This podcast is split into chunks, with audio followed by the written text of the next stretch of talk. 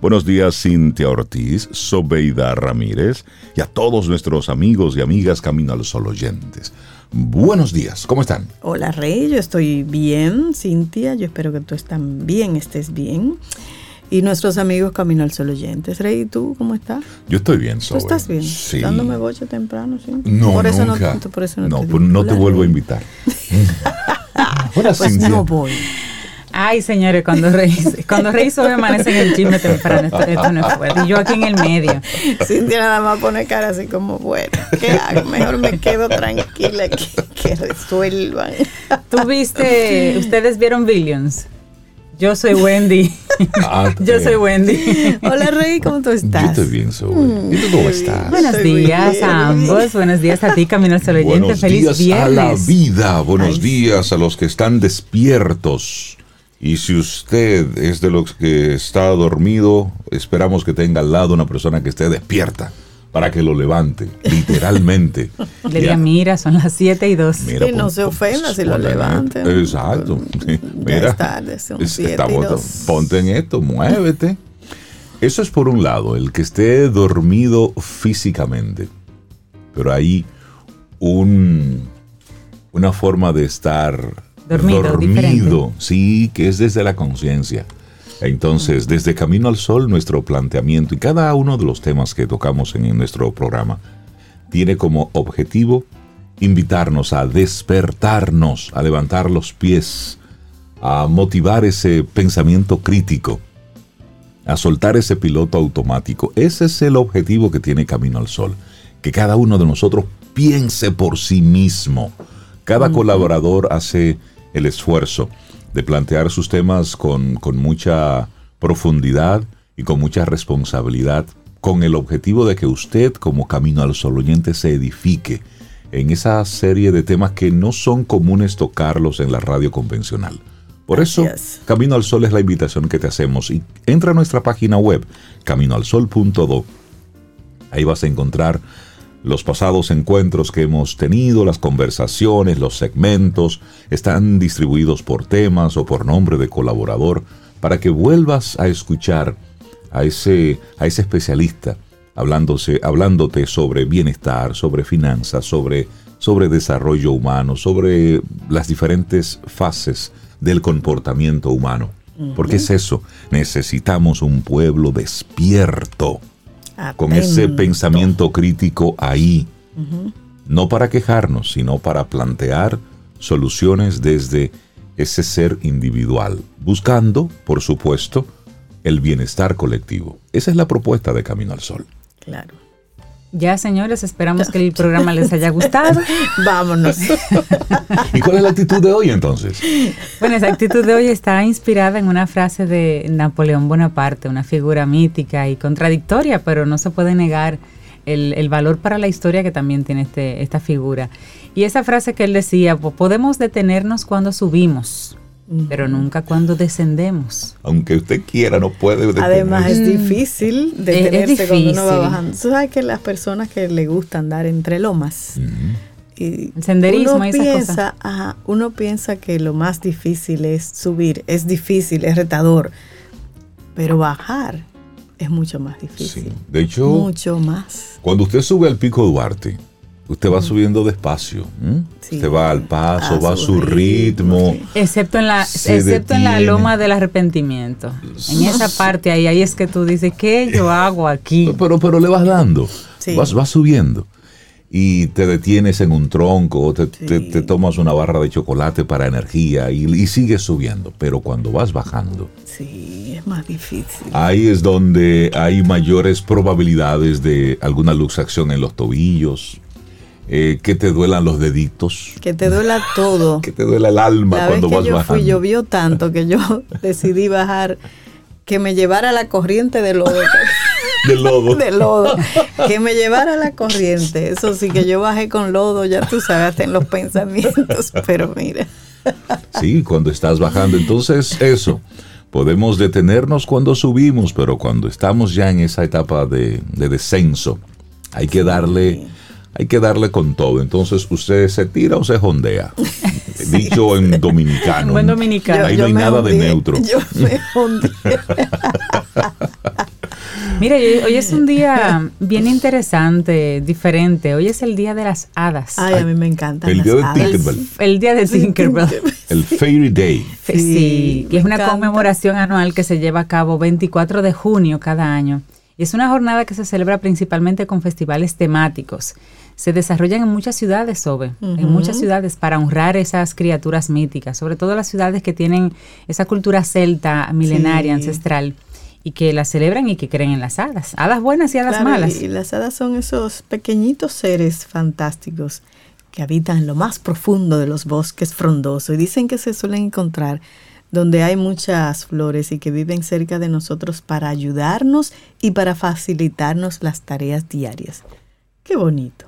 Eso me gusta. Y las hadas que han existido en la literatura de todas las culturas, aunque pueden haber sido denominadas de diferentes maneras, pero tienen en común que son espíritus que habitan el mundo que nos rodea y los gnomos forman parte de su universo. a mí me encantan todos esos personajes así. Yo conocí, conocía a una mujer que ella, ella veía hadas. Ella decía que veía hablaba con las hadas. Ay, qué lindo. Sí, interesante, una Pasé una tarde conversando con ella. ¿Y qué te dicen? ¿Sobre qué hablan? Qué, interesante, interesante. Y, mira, para honrarlas en el día de hoy, la costumbre que se da en otros países. ¿Qué ocurre un día como Es que en las noches le dejan un plato de galletas con leche. ¿Y quién se lo come? El gato. El, helado. O el, o el niño. no, helado es otra cosa. Chiste malo, muy malo. Pero hoy es el Día Internacional de las Hadas. Qué bonito. Galletitas le voy a dejar al hada de Mira, y también hoy, hoy, es, hoy se, se, conmemora también otro día interesante, que es el Día Internacional contra, contra la Contaminación Electromagnética. El 24 de junio es el Día Internacional contra la Contaminación Electromagnética. La electropolución o la contaminación electromagnética es la exposición continua a campos electromagnéticos que provienen principalmente de dos fuentes. Por un lado, las líneas de alta tensión y las subestaciones eléctricas y por otro lado, las antenas de telefonía móvil y los sistemas de telecomunicación. Están todas las redes inalámbricas, el wifi, todo aquello a lo que nosotros estamos expuestos y que no vemos.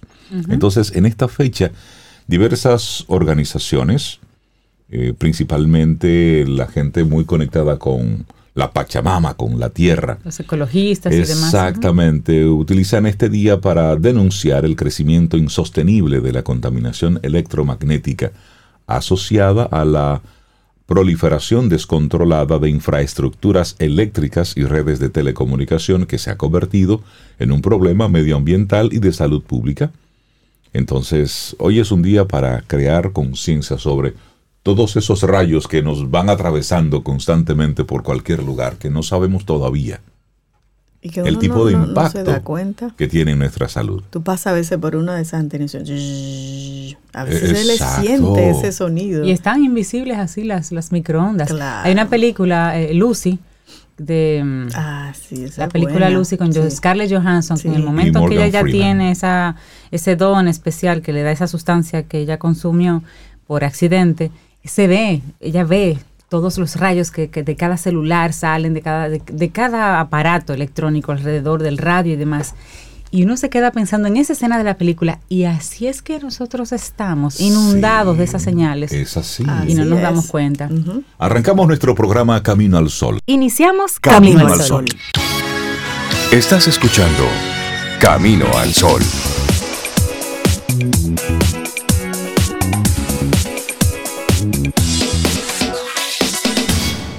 Laboratorio Patria Rivas presenta En Camino al Sol, la reflexión del día.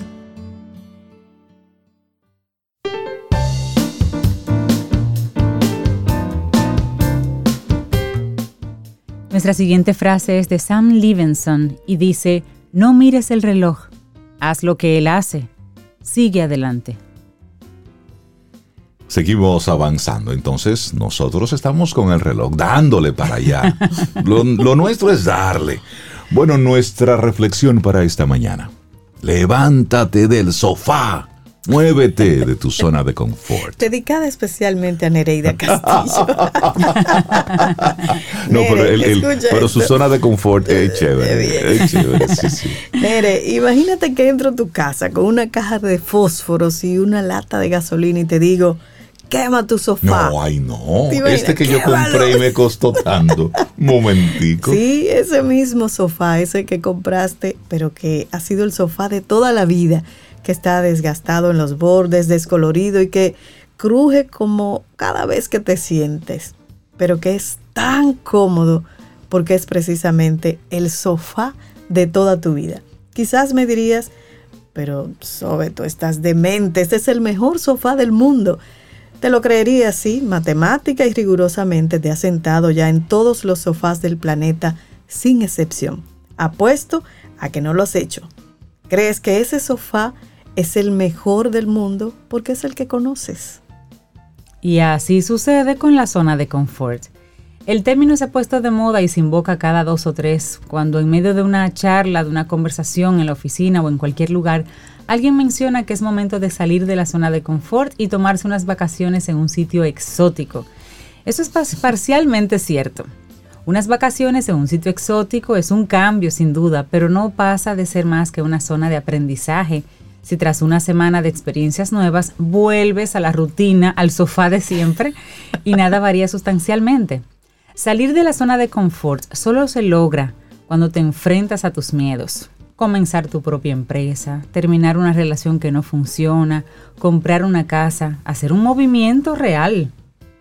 Bueno, y desde la niñez nos enseñan a que el único camino es aceptar tu destino Quédate con el sofá que conoces, ese fue el que te tocó y deberías estar satisfecho, contento, cuando hay sofás mucho peores. Sí, si dejas ese sofá, alguien más vendrá y te lo quitará. No te muevas. No importa si no es el mejor sofá, al menos es un sofá. Ay, eso está bien. Todos esos planteamientos son. Pero agrégale lo que te dije. Mal agradecido. Exactamente. Y eso aplica para tantas cosas. Bueno, puedes intercambiar la palabra sofá por cualquier cosa. nombre, lo trabajo, pareja, no importa. Así nos han educado, es la realidad, a caminar por la línea segura. Hay muchas frases que lo sustentan para seguir con esa letanía del conformismo. Más vale malo conocido que bueno por conocer. Esas son de las frases que se usan mucho también en política. Más vale pájaro en mano que cien volando. O, las, o la más simple y la más terrible. La vida es así. Ah. ay, ay, ay, ay. Pues no. Y la, nueva, no mires para, no mires atrás. No mires atrás. Pues mire, le decimos desde Camino al Sol que no, que eso no es así. No, no todas aplican. Claro. Bueno, ninguna, pero bueno. Porque no solo porque es así, tiene que ser siempre así. Correcto, así es. La mayoría de la gente que te dice que todo saldrá mal si te levantas de ese sofá es porque ellos mismos no lo han intentado. Tienen miedo se justifican con muchas excusas e historias de terror para que tampoco trates tú. No los culpes. Es lo que les han enseñado para estar seguros y quieren protegerte. Dependen enteramente, o más bien depende enteramente de ti, salir de esa zona de confort e intentar lo que en verdad deseas.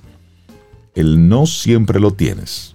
Siempre está garantizado. Quédate ahí en el sofá y las respuestas seguirán siendo no. Entonces, ¿qué pierdes al ir por el sí? No pierdes nada, Rey. No pierdes nada. Por el contrario, al ir por el sí, aprendes más en el camino y cuando mires hacia atrás, te darás cuenta de que tu zona de confort incluso no se ha perdido, sino que más bien se ha ampliado y que te sientes cómodo en nuevas áreas porque tu mundo se ha hecho más grande. En otras palabras, no solo tendrás ese sofá viejo, sino muchos más en los cuales sentarte. Así es que salga y vaya por ellos. Y así concluimos esta rapidita pero poderosa reflexión del día de hoy. Levántate del sofá, de tu zona de confort, escrito por el psicólogo Sergio de Dios González y lo compartimos aquí en Camino al Sol. Muévase. Eso. Laboratorio Patria Rivas presentó En Camino al Sol la reflexión del día.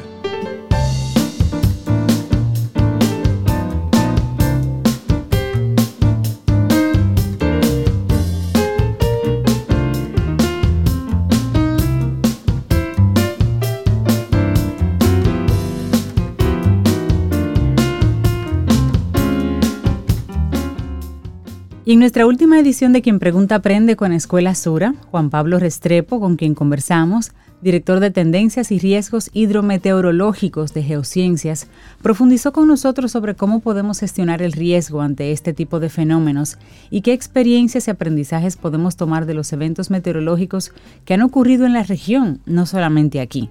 Temas interesantes. Nos reencontramos con nuestros amigos de Seguro Sura en la próxima edición, la próxima semana. Quien pregunta aprende con Escuela Sura.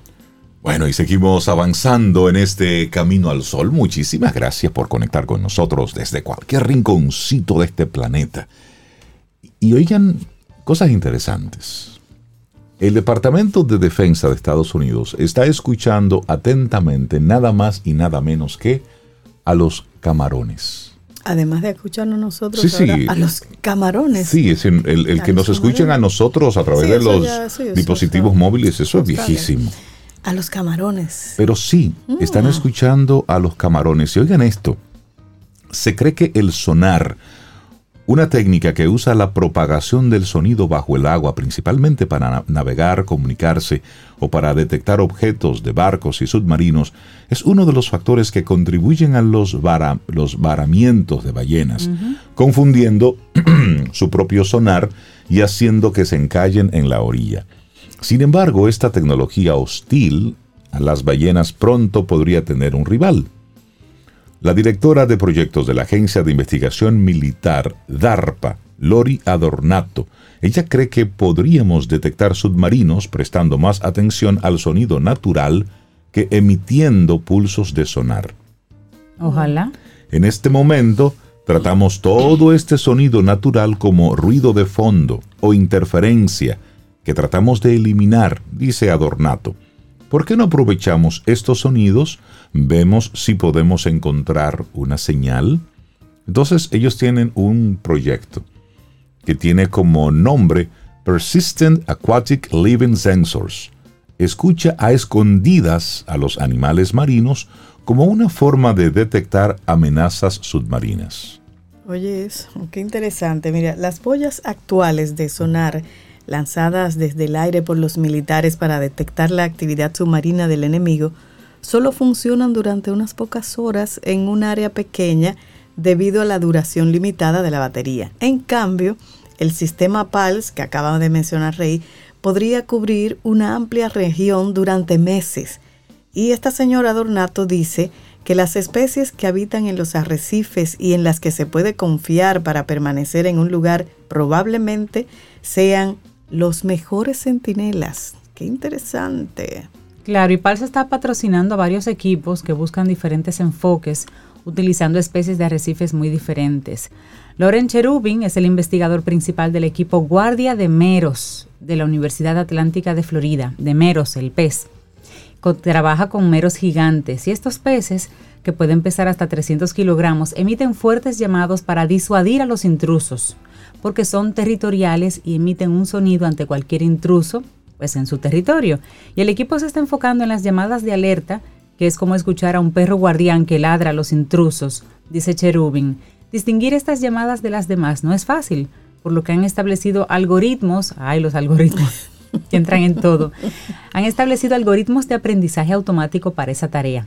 El algoritmo puede luego convertirse en un software que se ejecuta en un pequeño pero potente procesador integrado en un micrófono o en un hidrófono submarino.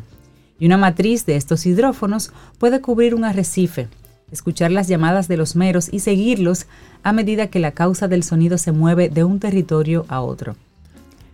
Pero pero los más ruidosos de la tierra.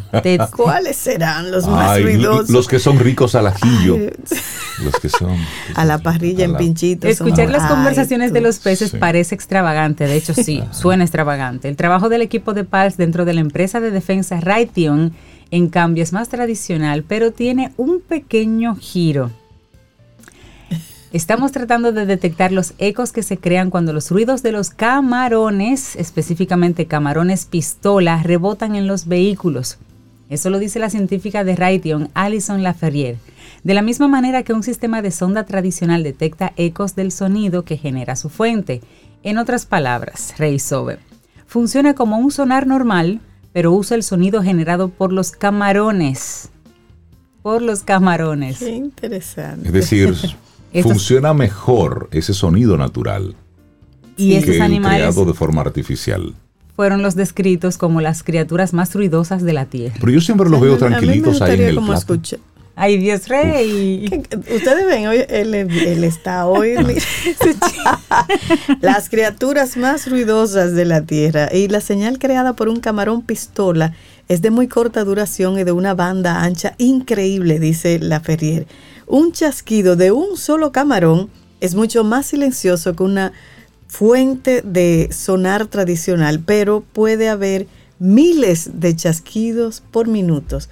La Ferrier dice que el sonido varía con la hora del día y la temperatura del agua, pero una colonia de camarones nunca está en silencio, Rey, nunca. Siempre está ahí activo. Siempre. Pero es, eh, es interesante y es un Sí. poco esto de, de volver a escuchar la naturaleza. Sí, y si ya van a utilizar eh, esas, esos, porque eso realmente es para la guerra, para la inteligencia Sí, y demás. todo esto pero es- por lo menos que el, que el sonar no lo sigan utilizando para, porque realmente es lo que desconcierta a ballenas, a delfines, que luego aparecen varados en costas. Así es. Y Y, que pagan las eso ha ido aumentando con el tiempo. sí, sí, sí. Disfruta tu café en compañía de Camino al Sol.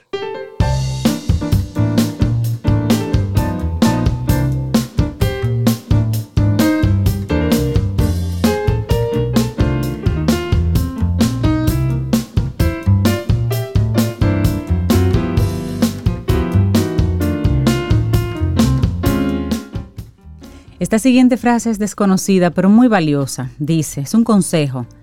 Párate, respira, llora si es necesario, pero sigue adelante. Y seguimos en este camino al sol. Ya tenemos ese contrato. Tú sabes que reciente. hay un, que hay un cantante dominicano que está haciendo una producción que se llama Camino al Sol. Ajá. Ah, sí. Pura coincidencia, pero Ah, sí, eso- Vicente García eso es está lo haciendo nuevo una de Ah, pero tenemos que hablar con él. y se llama con. Camino al Sol, así Así que mismo. así mismo, así que hay que Y hablar Vicente es chévere. con Vicente Sí. chévere. La sí. música de sí. Vicente es, es chévere. Sí. Gracias por dedicarnos el... No, no, pura coincidencia, pero qué bonito, qué bonito. Pura coincidencia, pero, pero qué bien, qué bueno. Y él es, él es un, él es un fajador, ¿sabes? Sí, sí, sí. Él es un. Ahí a lo es- tranquilito Sí, con su sí, música. Pero tranquilo. muy buena música que hace. Así es. Bueno, y nosotros seguimos conectando con, con gente buena, gente que tiene mucho que aportarnos y cada vez que, que llega a Camino al Sol, esta colaboradora pues nos deja así, a veces mudos, a veces en silencio. Tocados, Nos sí. quedamos reflexionando en cada uno de sus temas. Buenos días y la bienvenida a María Elena Azuad, psicóloga, psicoterapeuta, que nos acompaña de nuevo en Camino al Sol. María Elena, buenos días, ¿cómo estás? Buenos días, muy bien, muchas gracias. Buenos días para todos y todas por allá. Buenos días, María Hola, Elena. María Elena. Bueno, y hoy nos traes como una propuesta de tema violencia social y testigos de violencia. Bueno, porque me quedé enganchada en el último programa que de alguna manera sentí que tú solicitaste ese tema Así es. social. Ujú. Entonces yo traigo esta información basada en una investigación que hicimos, un grupo de investigadores en el 2016, 2015, por ahí, con una universidad de Ryerson de Canadá. Y CEDIC es el, un centro, una ONG con la que trabajo con Rafaela Burgos y que nos especializamos en el trabajo del buen trato. Entonces voy a traer algunos datos de qué se hizo en esta investigación y me voy a focalizar en los testigos de violencia, ¿sí? Ujú. Porque a veces solo consideramos a las víctimas de violencia y no consideramos el impacto de las personas que han sido testigos de violencia, el impacto en su vida, en su psiquis y qué pasa con ellos. Y eso, Sí. para ponerlo un poco en perspectiva, en esta semana veíamos cómo una, un, un niño decía haber sido testigo de cómo papá mató a mamá.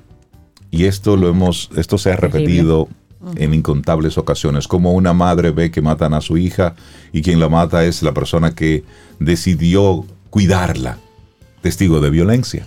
Y los casos están por doquier. Personas que de, de, manera fortuita estaban en un lugar y fueron testigos de, de un atraco donde eh, de forma trágica alguien pierde la vida. Es decir, día tras día se suceden y luego sobre esas personas nadie... Es como si no tuviese ningún tipo de doliente después, por hay una secuela que queda ahí. Y más cuando son pequeños, más cuando son niños. Son tan víctimas como la víctima que sufrió la violencia. Y además vamos a ver por qué hablamos de un sentimiento que queda en ellos que es doble, que no lo tiene la víctima, que lo tiene el que es testigo. ¿Sí? Sí. Pero para eso yo quisiera mencionar algunos datos de esta investigación que se llama Incidencia de Violencia en Adolescentes. Ahí hicimos un trabajo que hay que reconocer eh, a estas dos instituciones, ¿verdad?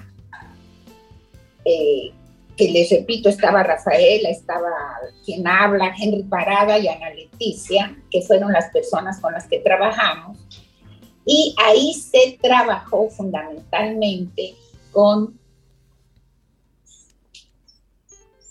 4.400 estudiantes de 13 a 15 años de escuelas públicas, 4.400 encuestas.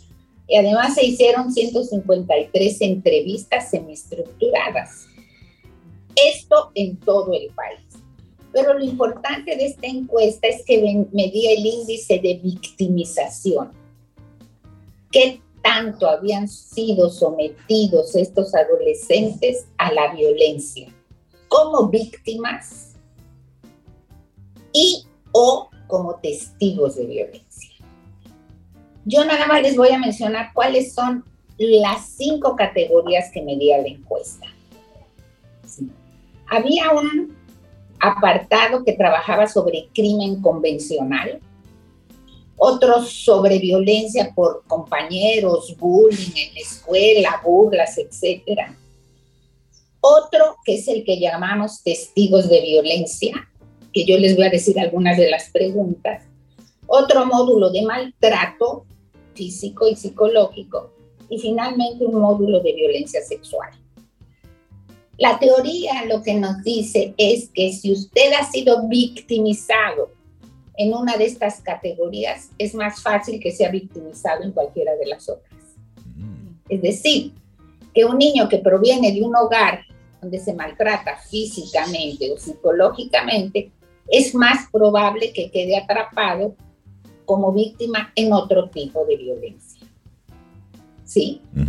Un niño, una niña, un adolescente que ha visto violencia entre sus padres, es más fácil que quede atrapada en el abuso sexual a ella misma, es más fácil que quede atrapada en el crimen, ¿sí?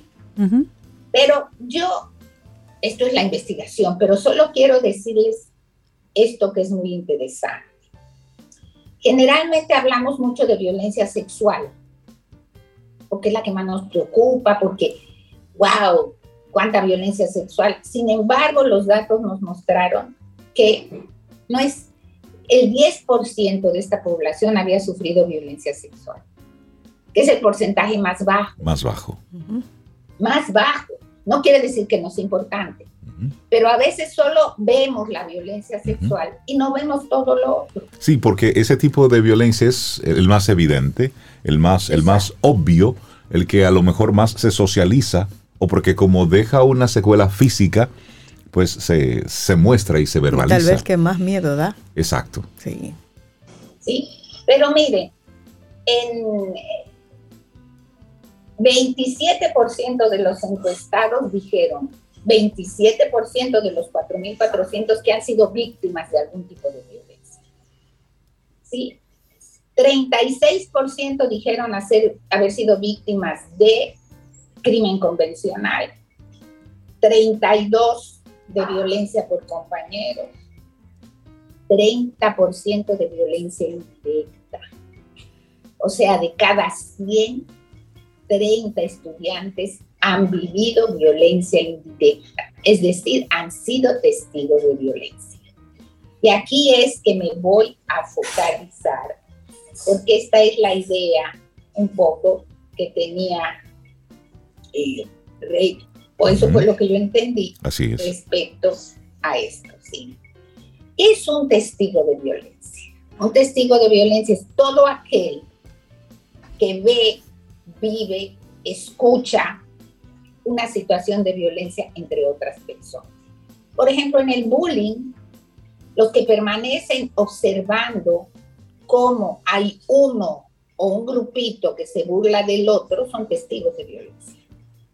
Los que ven a los padres insultarse son testigos de violencia. Los que ven o viven un robo son testigos de violencia. Miren las, los ítems que medían testigo de violencia. Uno de ellos era, eh, tú viste a uno de tus padres golpeando al otro, viste a un novio, una novia, tú tienes, te dio una galleta, los viste. Mm. Sí. O viste a tus padres golpear a tus hermanos, darles patadas o darles galletas o darles. ¿sí? A mí no me tocan, pero le dan unas pelas terribles a mi hermano. Exacto. Es tan víctima el hermano como la persona que lo observa. Testigo de violencia. testigo de violencia. Después preguntábamos, ¿verdad? Si en la vida real, porque a veces se confunde mucho lo que ven en los programas de televisión con la vida real. Aunque la evidencia indica que debido a las neuronas espejo, cuando usted ve violencia, eh, digamos, en películas, se despierta en usted la misma respuesta que si hubiera sido violencia real. Porque el cerebro no tiene sentido del humor. Para el cerebro es violencia lo que está viendo, independientemente sea algo ficticio. María Elena, y en, esa, y en esa misma línea, nosotros que en este tiempo y a través de los, eh, a través del internet, estamos siendo testigos de hechos que no, de- no hay otra manera si no es a través de esta pantalla, de un celular o de un computador que yo tuviera acceso a ese tipo de imagen, de atracos, de robos, de una cámara de seguridad que capta el momento en el que hay un acto de que violencia, son muy comunes ahora. que son muy comunes Sí, sí, y que sí. todo eso, por supuesto, supera por muchísimo cualquier elemento de ficción, porque la realidad supera la ficción. Y es muy normal que durante todo el día cualquier medio de comunicación muestre un acto de violencia que fue captado por una cámara de seguridad. Y tú simplemente no estabas buscando eso, simplemente estás viendo el feed de No, y informaciones. te lo pasan 14 mil personas también, cada uno de los grupos que uno está. Se te, com- te comparten a través Sí, de tu sí, sí. número de WhatsApp también actos de violencia. Pudiéramos decir que una persona al ser sometida a tal cantidad de, de actos violentos, pudiéramos entonces convertirnos en testigos de violencia. Fíjense, hay una cosa ahí interesante porque ¿cuál es la respuesta que podemos dar cuando hay violencia? Hay dos, luchar o huir. Cuando hay una violencia, o lucho para zafarme de ella o huyo, Ok. o me paralizo. Entonces, cuando llega tanto mensaje y veo tanta cosa sobre violencia una vez, otra vez, otra vez, otra vez, puede ocurrir que la normalizo, porque ya no soy capaz de darme cuenta, sino que digo, ah, bueno, ya eso es normal. Es decir, pierdo la capacidad de asombro. Pierdo la capacidad de asombro y los actos de violencia se convierten en lo estadísticamente común y dejan de producirme este tipo de respuestas. Casi se normaliza. Así es. Sí, así se normaliza. Sí. Por eso ustedes ven, por ejemplo, eh, ahora que leía la situación del Salvador con las pandillas, ¿no? Son pandillas que rezan a la Virgen de Guadalupe, que se persinan, que qué sé yo qué, pero es que son leales al grupo y el grupo, como siempre, ha ejercido violencia y ellos quieren ser parte del grupo, entonces ejercen la violencia. ¿sí? Es decir, también es un problema de lealtad. Si usted crece en una familia de corruptos, ¿verdad? Para ser usted miembro de esa familia, la corrupción es parte importante. Exacto. ¿sí? Por No es una algo- buena no es algo malo. No es algo malo, pues es algo que se hace. o usted se convierte justo en lo contrario. Esto a nivel psíquico pone a las personas con un sentimiento de deslealtad hacia su grupo de origen. ¿Sí? No sé si me doy. Totalmente. Sí. Entonces, los testigos de violencia como víctimas no solo tienen este sentimiento de haber sido victimizados, sino la culpa de no haber hecho nada. Imagínense esta persona que está frente a una situación de violencia entre su padre y su madre y no puede hacer nada. Se frisa, se paraliza. Y el problema es que esa experiencia que genera un trauma entra a la parte psíquica del individuo y el individuo o lo deja ahí porque tratarlo le genera mucho dolor y empieza a tener conductas, eh, digamos, que indican que hay algo abajo, o empieza a trabajarse con esta experiencia. Y la gran pregunta es cómo se trabaja. Imagínese usted que usted, además de TV, que papá y mamá o que mamá vuelve a papá o al revés. Usted está observando, está paralizado. Si se mete, se lo lleva.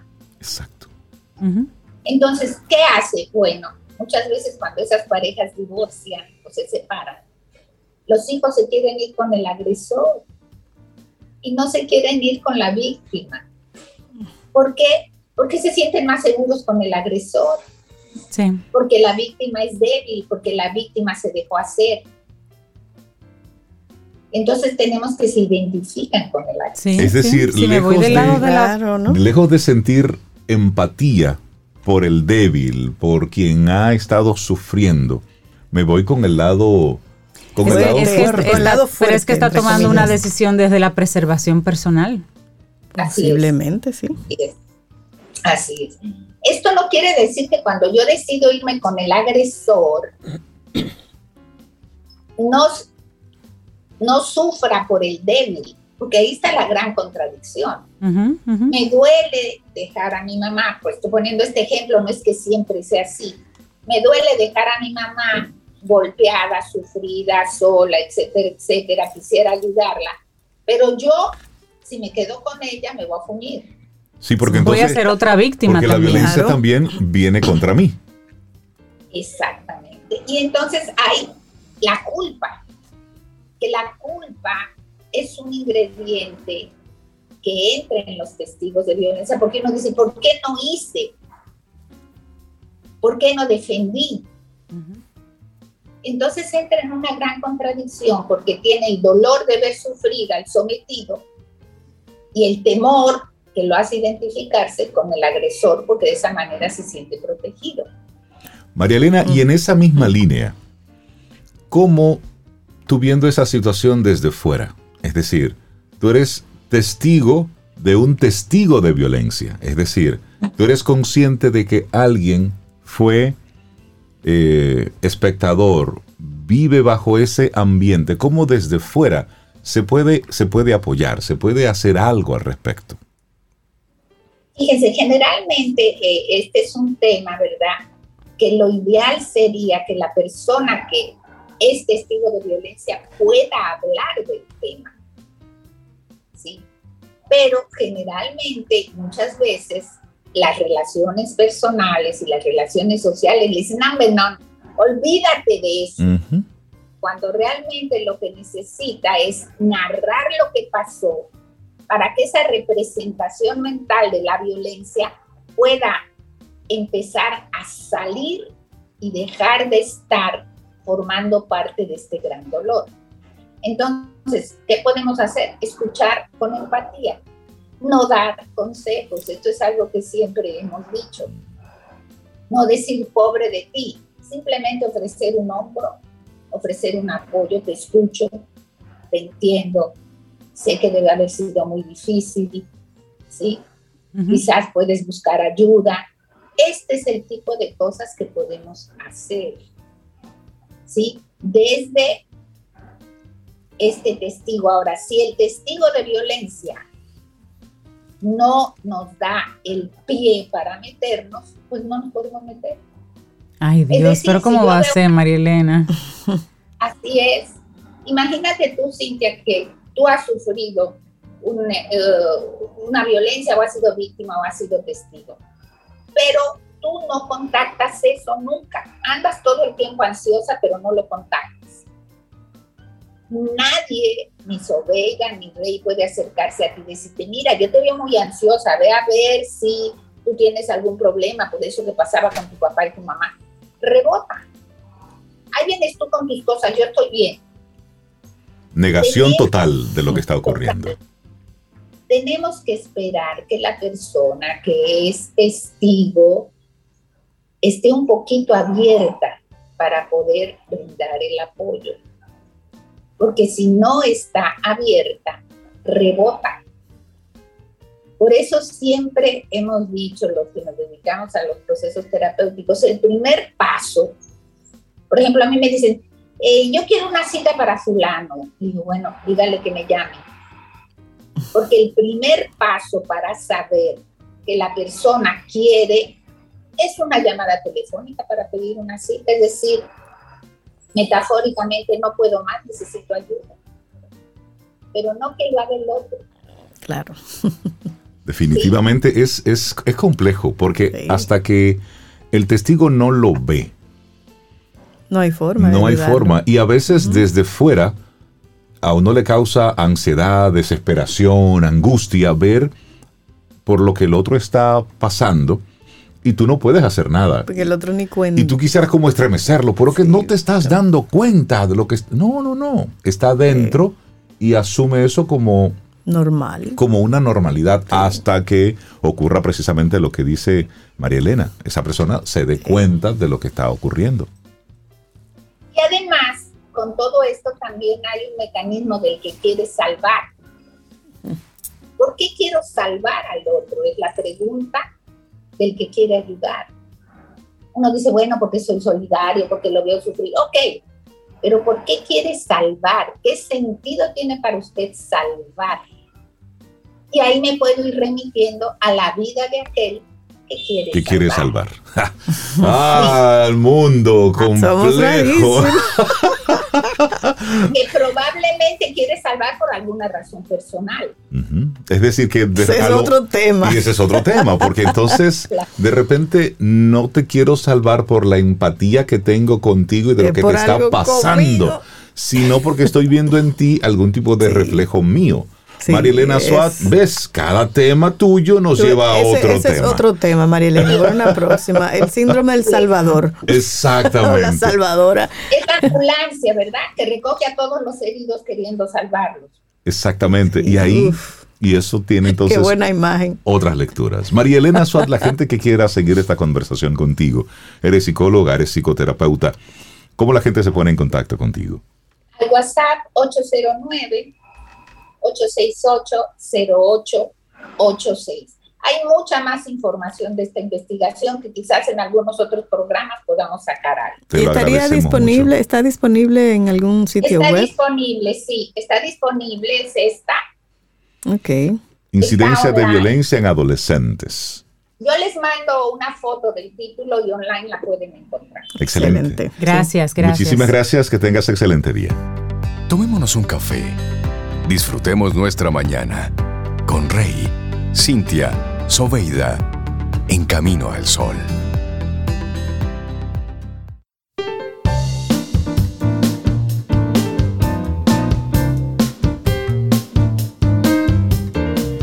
Cuando eliges la esperanza, todo es posible. Una frase de Christopher Reeves la esperanza como opción. Me gusta eso. Seguimos avanzando en este camino al sol para darle los buenos días y la bienvenida a una mujer que estaba bailando su bachatica y mientras estábamos en la pausa musical. Milka Hernández. ¿Cómo estás, Milka? Bienvenida. Mira. Yo estoy feliz, yo estoy feliz porque de verdad llegar a este punto de la semana después de tantos viajes y tantas cosas, pues entonces mira, esto es maravilloso, qué país tan maravilloso tenemos, qué grato. Ahí viene Milka a dar, envidia, tantos viajes, tú, Ay, qué no, trabajo mira, tan me duro. envidia que esta semana yo fuera a Bani, que No, yo no, me para da. una y que hayas ido a Pedernales. Eso a ustedes no le puede envidia. Claro que no. No, No, no, a no. mí no. que tenga pensado irme de fin de semana, eso no le puede envidia. No, no, no, no. Usted este fin de semana se queda en su casa, tranquilo, en chancleta y en bata. No puede salir. a Mira, hasta los lentes se quitó, no la veo en esa. dio calor. no. Miren, de verdad, yo honestamente hay días que me cuestiono a mí misma de qué materia prima yo estoy. Ajá. Porque cuando yo pienso que ya yo no voy a dar ni un ni un chin más, señores, ahí es cuando hay milka para rato. Mira, No, yo, estoy, bueno. usted- yo estoy estropeado porque yo hice un viajecito como intenso. Oye, todo lo que yo hice esta semana, yo comí un día en Baní, ah, yo estuve por Asua, yo tuve un día que desayuno en Asua, yo estuve en Barahona, que de un día para otro en Barahona, fui a Pedernales.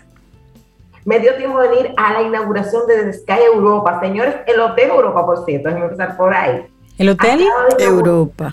Europa, eso es en la zona colonial. Acaba de inaugurar una terraza, que es la terraza con la mejor vista que tiene todo Ciudad Colonial, que sea el puente, que sea la parte oriental. O sea, es una cosa espectacular.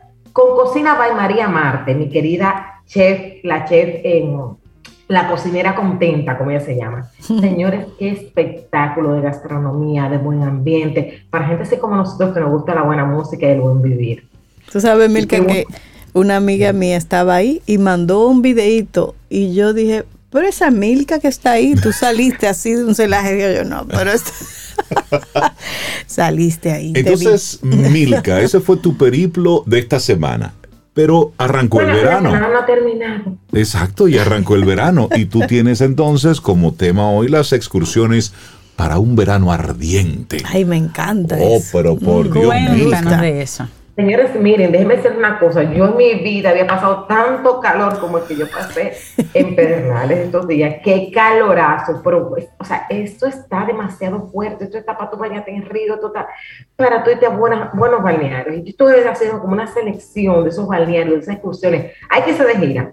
Aunque sea de gira familiar, porque miren, señores, estos calores van a acabar con este verano está ardiente y vamos a pensar para los caminos oyentes, eh, oyentes pues esos balnearios, como por ejemplo eh, en Barahona. Ajá.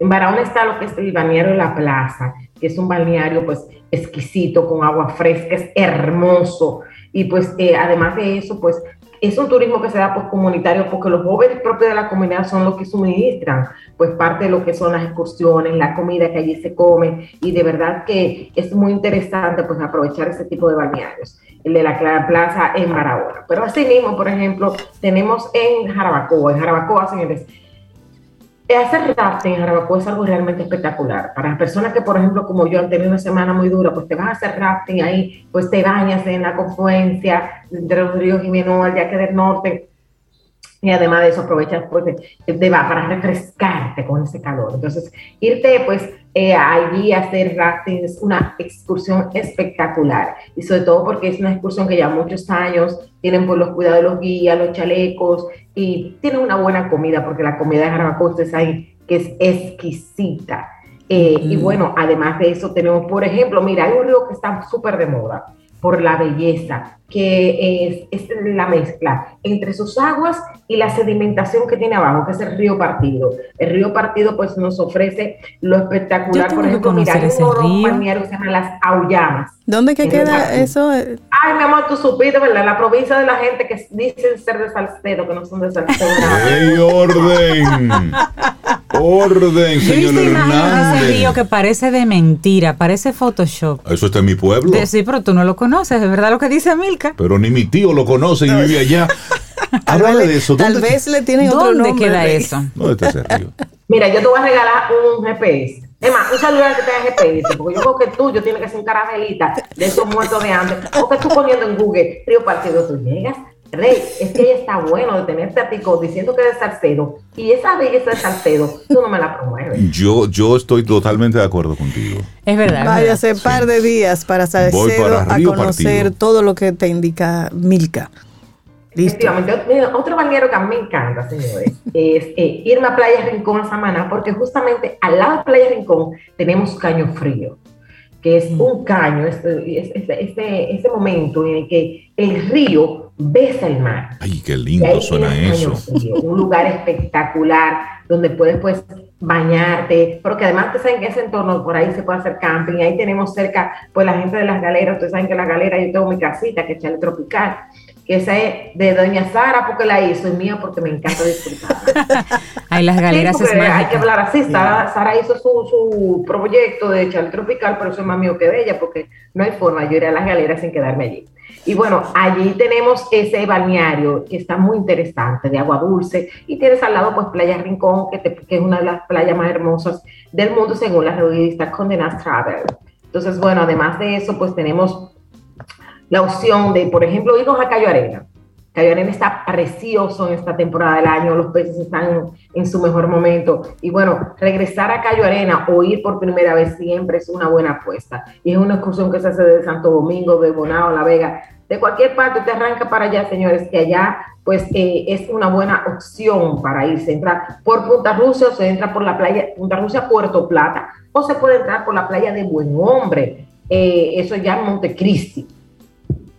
Ah, Entonces, es una opción espectacular eh, que tenemos ahí. Por ejemplo, mire, otra zona que tenemos es eh, irnos a lo que se llama la ruta de los cazadores, que es una ruta que se está haciendo entre Bonao y Salcedo, y es una ruta que ya va por balnearios. Y también esa es otra ruta muy interesante, porque señores, miren, este calor está que aprende, no está fácil.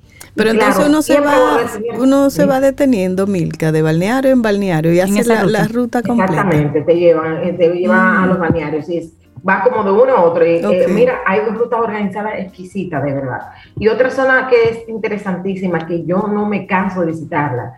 Miren, cuando me tocó hacer el levantamiento de San Cristóbal, la zona de la ruta del aguacate, como realmente se llama en, el equipito que trabajamos todo este proyecto, que es entre Cambita, Garabito y Los Cacao. Sí, usted tiene más de 12 balnearios importantes. Ahí tú tienes la taína, ahí tú tienes el tabernáculo, ahí tú tienes los rellitos, ahí tiene los charcos de Nizao, ahí tiene Dos Aguas, que Dos Aguas es un balneario compartido entre San José de Ocoa y la provincia de San Cristóbal. Mm. Pero ya que anda por la zona, tú tienes la presa de Valdesia, que en la presa de Valdesia ahora se está haciendo camping, hay este restaurante Bella Vista, que es una cosa, o sea, tú sabes lo que un restaurante hecho con mucho amor por una familia de emprendedores que carece de lujo visual, Ojo, eso es eh, dependiendo de cómo tú veas la arquitectura. Me encanta cómo están conformados, pero lo que tiene una exquisita comida, un trato extraordinario. O sea, siempre es bueno visitar esa zona. Entonces, ya ustedes saben que si andan por ahí cerca de dos aguas, pues tienen esa opción. Y como pueden ver, todas, son, todas esas excursiones, usted puede ir o en una ruta eh, ya planificada por una agencia, que hay muchísimas agencias que están trabajando eso, o lo pueden hacer, pues específicamente ustedes llegan a las comunidades, porque ya en las comunidades hay letreros que te van indicando dónde están hasta con los teléfonos de los guías. Y me puede escribir por, por, por privado también a que Hernández RD, que ahí le vamos contestando. Otra excursión que a mí me fascina en estos tiempos de calor es la del Río Sonador. El Río Sonador, eso está en la zona Yásica, en Puerto Plata, y ahí tú tienes esa excursión de finca Papirucho. Y ahí usted, mire, desde usted come su helado en fundita, hacer senderismo dentro del río, tirarse por toboganes dentro del río, eso es genial. Y para genialidad, obviamente, en tiempo de calor hay que hablar de los saltos de Agua. Ustedes saben que en los saltos de Agua no solo tenemos los saltos, sino que tenemos excursiones en buggy, en caballo, una comunidad realmente eh, buena, de gente trabajadora. Ahí tenemos también un observatorio de y Solenodonte, que son dos mamíferos dominicanos propios nuestros que están en vía de extinción y se han ido recuperando en ese ecosistema en lo que, señores, el proyecto de turismo comunitario sostenible mejor preservado y mejor gestionado de la República Dominicana, que son los Saltos de Majagua. Y el hijo chiquito, uno de los hijos chiquitos de Salto de Majagua, para estos tiempos de calores, Jamao. En Jamao mm, tenemos pues esa confluencia, Río con Río Jamao al norte, para hacer pues eh, hacen allí, por ejemplo, toda la excursión eh, en lo que es los ríos y además de eso tienen balnearios, pueden ir a Hongo Mágico, pueden ir a Santo Elena, en fin, señores, hay muchas opciones para salir huyendo de este calor. La ciudad la dejamos para las tardecitas y en esas tardecitas entonces nos vamos a las buenas terrazas a vivir bellos momentos. Pero de día hay que salir a escaparse de este gran calor en este verano ardiente en la República Dominicana. Si quiere más, usted es un agayú. Sí. Volvimos a utilizar dominicanismos. Milka Hernández, Wow. una mujer que siente pasión por RD, la conoce y la ejerce. Milka, la gente que se quiera poner en contacto contigo, seguirte a través de tus redes, para que tú les acompañes en todo este proceso, porque Milka viene aquí, nos comparte, pero ella organiza todo esto y sabe Claro. dónde es y, y manda. Los trucos, además, Claro. donde hacen la mejor eh, cada cosa. Y tu programa de televisión, Milka, junto con. Javier. Exactamente, los domingos en Camino al Sol, 99.7, eh, eh, perdón, Dios mío, este ya, el Camino al Sol los domingos, No, ya señores, los viernes en Camino los al Sol. domingos, eh, en lo que es el canal 80 el 95 de Claro, señores, hoy sí, ¿verdad que pasa? Estoy en Futur TV con Javier Noguera. Milka, te quiero. Cuídateme mucho. Gracias, gracias. Gracias Sigue por gozando, todas estas gozándonos. excursiones Un gran de verano. abrazo. Un Gracias. abrazote. Hasta luego. Bye. Sí. Disfruta tu café en compañía de Camino al Sol.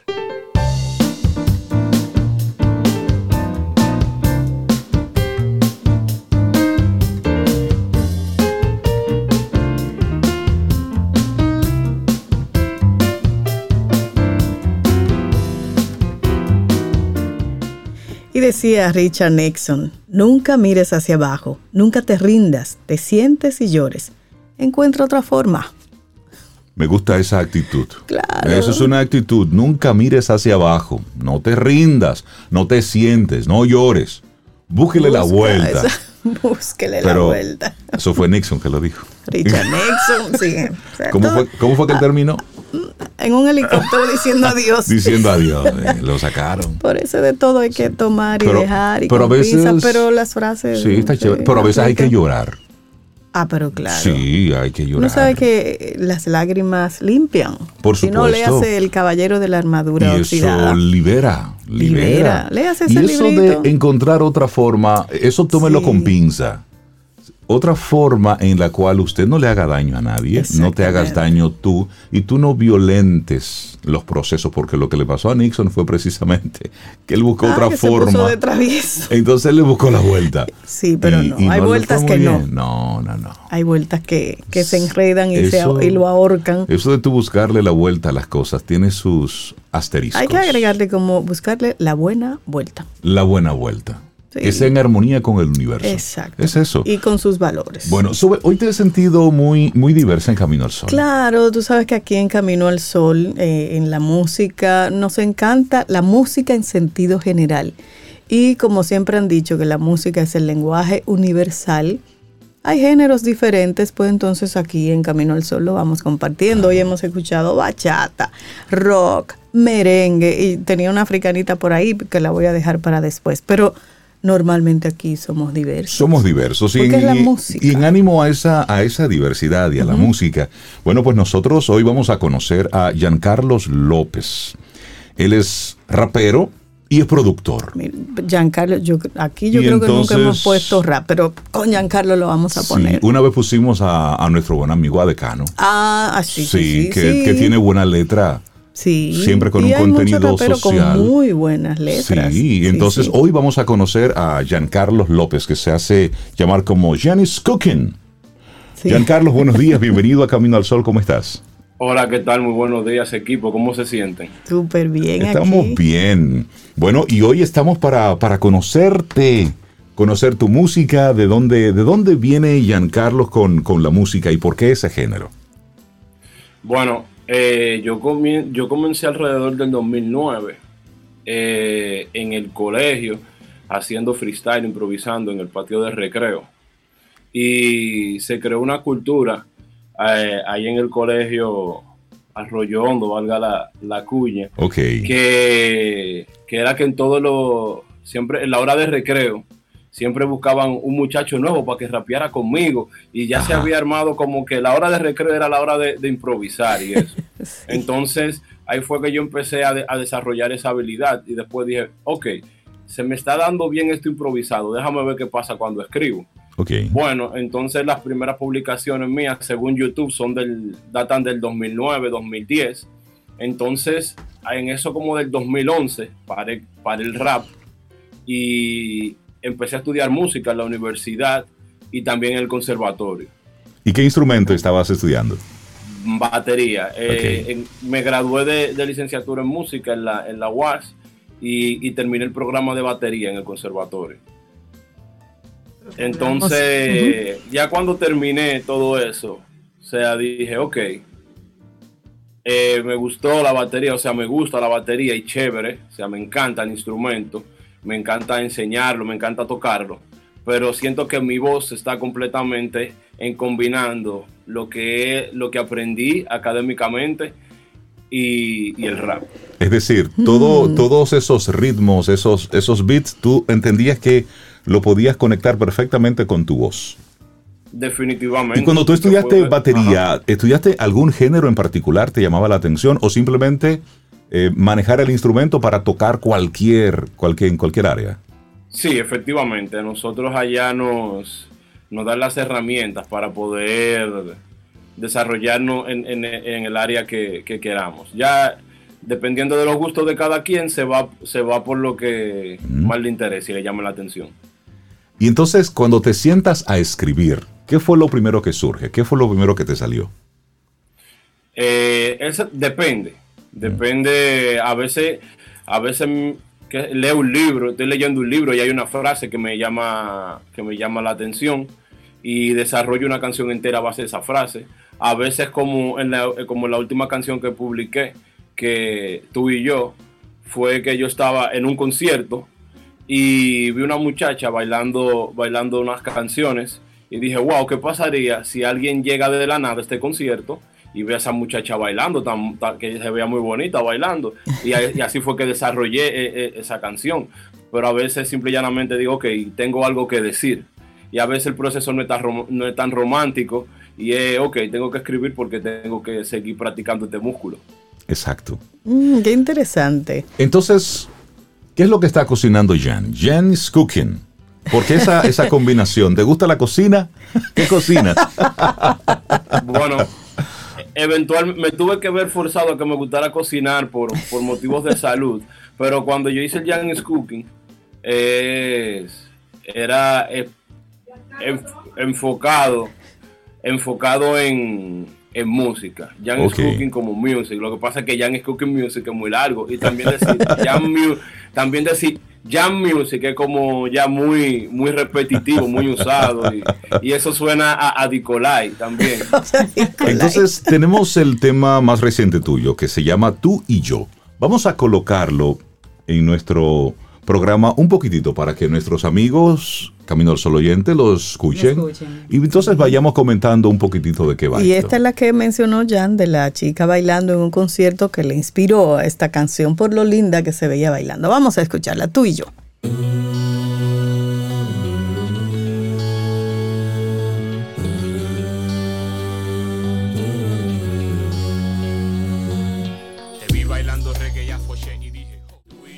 Ok, ahí estamos escuchando parte de tú y yo, que es lo nuevo de, de Carlos. Hablemos de, las letras de tus, de tus canciones. Desde hace un tiempo a esta parte estamos eh, viendo cómo este género, que nació de una forma muy puntual en Estados Unidos para para hacer una especie de música de protesta, para hacer reclamos sociales. Luego esto se fue transformando en la medida que iba impactando los diferentes países. Y ya luego en nuestro país son muy pocos los artistas que han quedado con este género, con, este, con esta intención social y mostrando unas letras que sean limpias, que no, no tengan... Eh, una exposición que no sean tan explícitas como una serie de, casos de violencia, de, sexualidad, de consumo de, sustancias controladas. Háblame de, la forma tuya de escribir, porque precisamente quien nos recomendó que, te, que conversáramos contigo es una persona que está muy involucrada con la música, que es Melissa Moya. Y además hay una amiga de él que acaba de decir, ah, pero él es mi amigo, tocamos el cajón, Esther, Esther ah, Hernández, bueno. colaboradora ah, aquí. Entonces, entonces hablemos de tu de tu responsabilidad sobre las letras, de cuidar las palabras, de, la, de, de todo eso que, que, encarna esa parte. Ok. Eh, a mí no se me hace difícil escribir letra que sea limpia, sea como sin, sin vulgaridades, uh -huh. porque esa es mi personalidad. Honestamente, o sea, yo no, incluso a veces di que, que yo, yo he tratado de que para hacer el, el, el, ejercicio. O sea, como que me siento incómodo hasta publicando, publicando ese tipo de, de cosas. De contenidos. No están, eh, exactamente, gracias. Porque no, es dentro, no está dentro de mi personalidad eso. Entonces, a mí, eh, honestamente, se me hace sencillo. O sea, y, habla, y como abordándolo eh, y haciendo un hilo con lo que tú estabas diciendo, de que hay muchas personas, hay, hay pocos raperos, pocos artistas que se han quedado con, con, ese buen contenido. Yo entiendo que hay pocos raperos conocidos.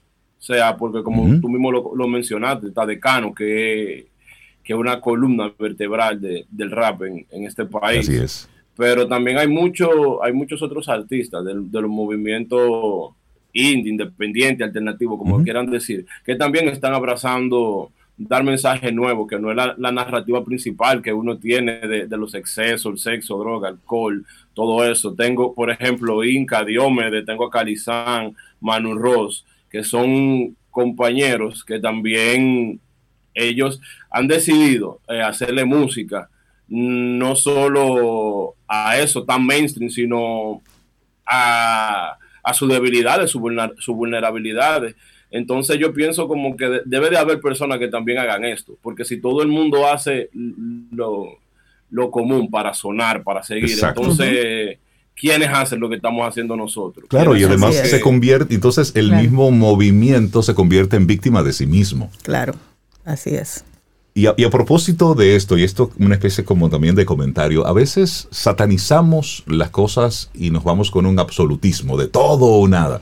La sí. música como tal no es buena ni mala, la música es música. Y punto. Punto. Uh -huh. Luego está el contenido que acompaña esa música. Claro. es igual, otra le cosa. gusta o no le gusta, es otra cosa. Por supuesto. Sí. Entonces, ahí es bueno también uno cuidar el no ser... No generalizar. Eh, sí, y cuidado también con el tema de, de vetar las cosas simplemente... Sin conocerlas Exacto. a veces, así es. Por ejemplo, en el caso de Jan, que, que trabaja es baterista, es músico, escribe letras sí. y, y me, me, parece interesante cómo, cómo surgió todo, todo esto. Efectivamente. Sí. Háblanos precisamente de, de, de, tu trabajo como, como profesor. ¿A quién tú le das clase? Ahí, yo, a mí honestamente, o sea, me encanta, o sea, me encanta, porque, o sea, trabajar con niños también es parte de, como le siembra a uno también ese compromiso social. Okay. Entonces, yo, yo doy clases de, de batería.